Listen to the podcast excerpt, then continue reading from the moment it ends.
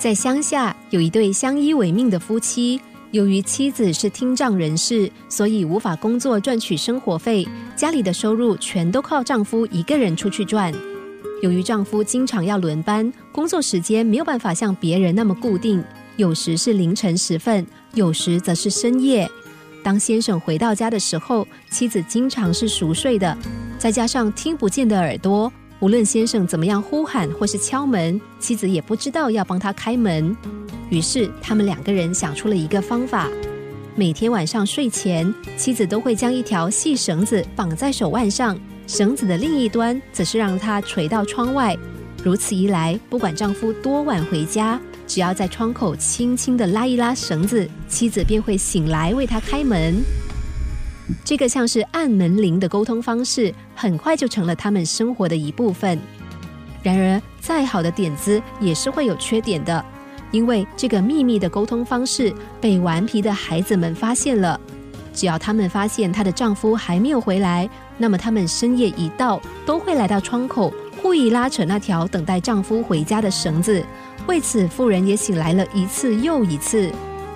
原本孩子们以为妇人会因此而大怒。但是他却为了这个恶作剧重温了青春时期的幸福感受，因为每当孩子们在夜里把他唤醒的时候，他发现说，没有想到在这个不同时刻的夜，竟然有那么多的变化。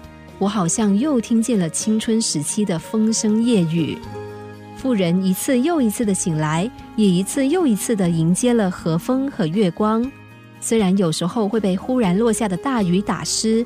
但他总是微笑迎接，因为在这个时候，他再次想起了，嗯，在那年这样的风景里，应该是那样的声音。因为耳朵听不见，妇人和丈夫之间的沟通多了一条线，那不是拉扯，而是牵系。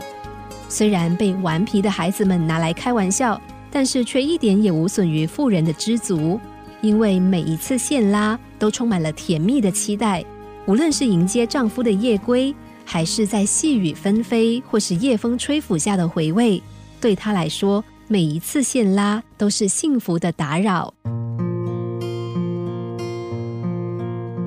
在微风的吹拂下，你有什么感受呢？是像故事中的妇人一样，想起往日的幸福滋味，还是囚禁于眼前的失意，忘了曾经有过的幸福？回到故事里头，我们也看见了富人享受幸福的方式。因为听不见，所以他永远也听不到孩子们的嘲笑声，更听不到人们的是是非非。因为听不见，让他更用心的感受生活每一个时刻。尽管眼前面临许多困境，但是他并不苦恼，反而能用开阔的心去面对。所以，无论他面对着什么样的现实，他始终只看见人生的幸福面。那么，比富人拥有更多、身体更健全的我们，为什么不能像他一样，随时抛开生活的不如意呢？幸福要靠我们自己去找寻，只要能够用心体会，保持好心情，我们随时随地都能够听见幸福的声音。